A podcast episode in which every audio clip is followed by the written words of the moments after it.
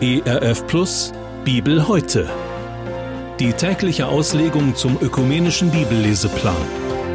Heute im Alten Testament im ersten Buch Mose Kapitel 19, die Verse 30 bis 38. Und Lot zog weg von Zoar und blieb auf dem Gebirge mit seinen beiden Töchtern. Denn er fürchtete sich, in Zoar zu bleiben. Und so blieb er in einer Höhle mit seinen beiden Töchtern. Da sprach die Ältere zu der Jüngeren, Unser Vater ist alt, und kein Mann ist mehr im Lande, der zu uns eingehen könnte, nach aller Weltweise. So komm, lass uns unserem Vater Wein zu trinken geben und uns zu ihm legen, dass wir uns Nachkommen schaffen von unserem Vater. Da gaben sie ihrem Vater Wein zu trinken in derselben Nacht. Und die erste ging hinein und legte sich zu ihrem Vater. Und er ward's nicht gewahr, als sie sich legte, noch als sie aufstand. Am Morgen sprach die Ältere zu der Jüngeren, Siehe, ich habe gestern bei meinem Vater gelegen.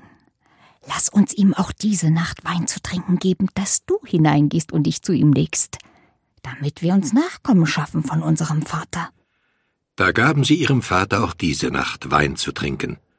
Und die Jüngere machte sich auch auf und legte sich zu ihm. Und er ward's nicht gewahr, als sie sich legte, noch als sie aufstand. So wurden die beiden Töchter Lots schwanger von ihrem Vater. Und die ältere gebar einen Sohn, den nannte sie Moab. Von dem kommen her die Moabiter bis auf den heutigen Tag. Und die jüngere gebar auch einen Sohn, den nannte sie Ben-Ami. Von dem kommen her die Ammoniter bis auf den heutigen Tag. Das war der Bibeltext für den heutigen Tag, entnommen aus der großen Hörbibel mit freundlicher Genehmigung der Deutschen Bibelgesellschaft. Hier noch einmal die Bibelstelle. Im Alten Testament, im ersten Buch Mose, Kapitel 19, die Verse 30 bis 38. Wir hören jetzt Gedanken von Norbert Lutz aus Schöneich. Diese Geschichte gehört nun wirklich nicht zu meinen Lieblingsgeschichten in der Bibel. Viel Dunkelheit, Angst und Hoffnungslosigkeit scheinen aus dieser letzten Episode des Lebens Lots, des Neffen Abrahams. Unverblümt wird von einem Menschen berichtet, der massiv gegen die mosaischen Gesetze verstößt, wenn auch in einem Zustand der Unzurechnungsfähigkeit. Weit ist es mit ihm gekommen, der zuvor von Glück, Reichtum und Gottes Beistand gesegnet schien. Was war nicht alles geschehen? Lot ist zunächst in Dan von Abraham und später von Engeln auf wundersame Weise aus Sodom gerettet worden. Viele Schafe, Rinder und Zelte hat er einst besessen, mehr wohl als sein Onkel Abraham. Im zweiten Petrusbrief wird Lot als Gerechter bezeichnet, der sich von seinem Umfeld in Sodom nicht in deren Abgründe hinabziehen ließ. Doch nun haben Angst und Furcht den Neffen Abrahams ergriffen. Vielleicht war er von der Panik seiner Frau auf der Flucht angesteckt worden. Ihr Blick zurück und das Erstarren zur Salzsäule ist heute noch sprichwörtlich. Das Dorf Zoar, das ihm die Engel auf seinen Wunsch hin als Zufluchtsort zugewiesen haben, schien ihm nicht mehr sicher zu sein. Er fürchtete sich, übersetzt die Lutherbibel. Er hatte Angst, überträgt die moderne Hoffnung für alle Übersetzung. Zoar ist ihm zu unsicher geworden. Er nimmt sein Schicksal selbst in die Hand, flieht ins Gebirge und bleibt mit seinen Töchtern in einer Höhle. Es ist dunkel geworden um Lot, eine Höhle als letzter Rettungsort für Leib und Seele. Lot hat sich in eine Art innere Immigration zurückgezogen. Seine Lage ist deprimierend. Warum? Scheint die Geschichte der wundersamen Rettung nun mit Lot an ein Ende gekommen zu sein? Hat ihn Gott nicht mehr gesehen, ihn gar fallen gelassen? Diese Fragen können letztlich nicht beantwortet werden. Vielleicht, liebe Hörerinnen und Hörer, geht es Ihnen genauso.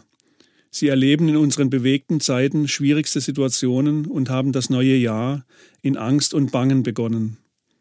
Vielleicht in Sorge um ihre Gesundheit, um ihr Auskommen oder auch um das Wohl lieber Menschen. Wie oft wünschen wir uns in diesen Situationen ein Eingreifen Gottes, am besten ein Zeichen oder ein Licht am Ende des Tunnels. Lot ist allerdings nicht alleine. Seine Töchter waren ihm während der dramatischen Flucht aus Sodom gefolgt. Ob ganz freiwillig ist nicht klar, zumal die Verlobten der Töchter Lots die Ankündigungen des Schwiegervaters verlachten und in der Stadt geblieben sind. Lot hatte sie, die Töchter, bei der Hand genommen, berichtet das erste Mosebuch. Vielleicht auch mitgezerrt. Jetzt sind sie mit ihrem verängstigten Vater allein in einer Höhle in den Bergen. Und Gott scheint kein Gedanke wert zu sein. Die beiden Frauen nehmen ihr Schicksal selbst in die Hand. Da sprach die Ältere zu der Jüngeren, unser Vater ist alt, und kein Mann ist mehr im Lande, der zu uns eingehen könnte nach aller Welt Weise.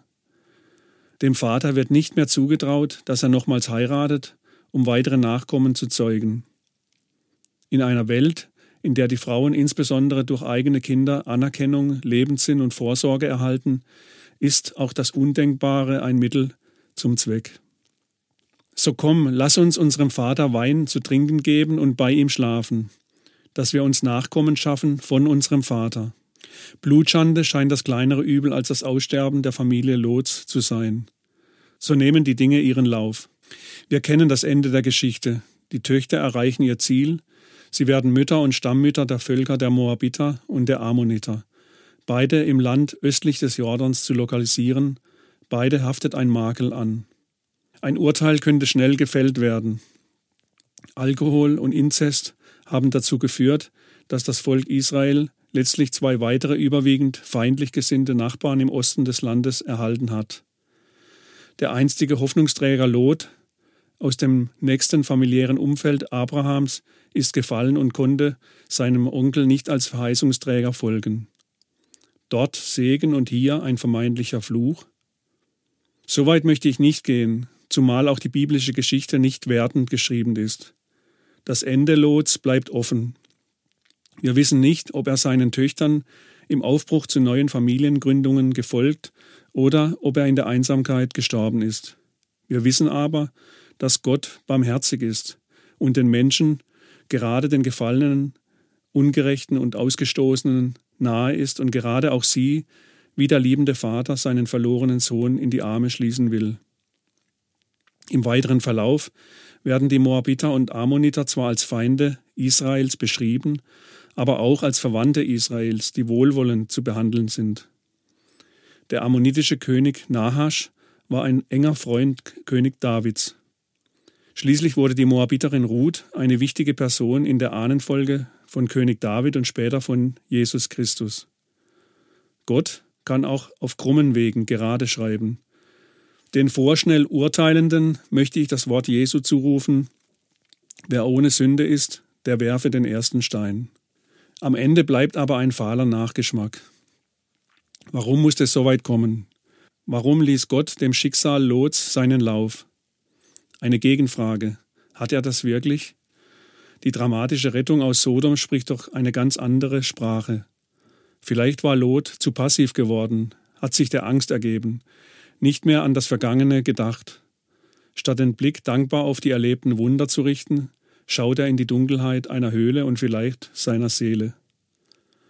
Der Blick zurück auf den bisherigen Weg, den Gott mit ihm gegangen ist, hätte ihn vermutlich aufgebaut und neuen Mut schöpfen lassen.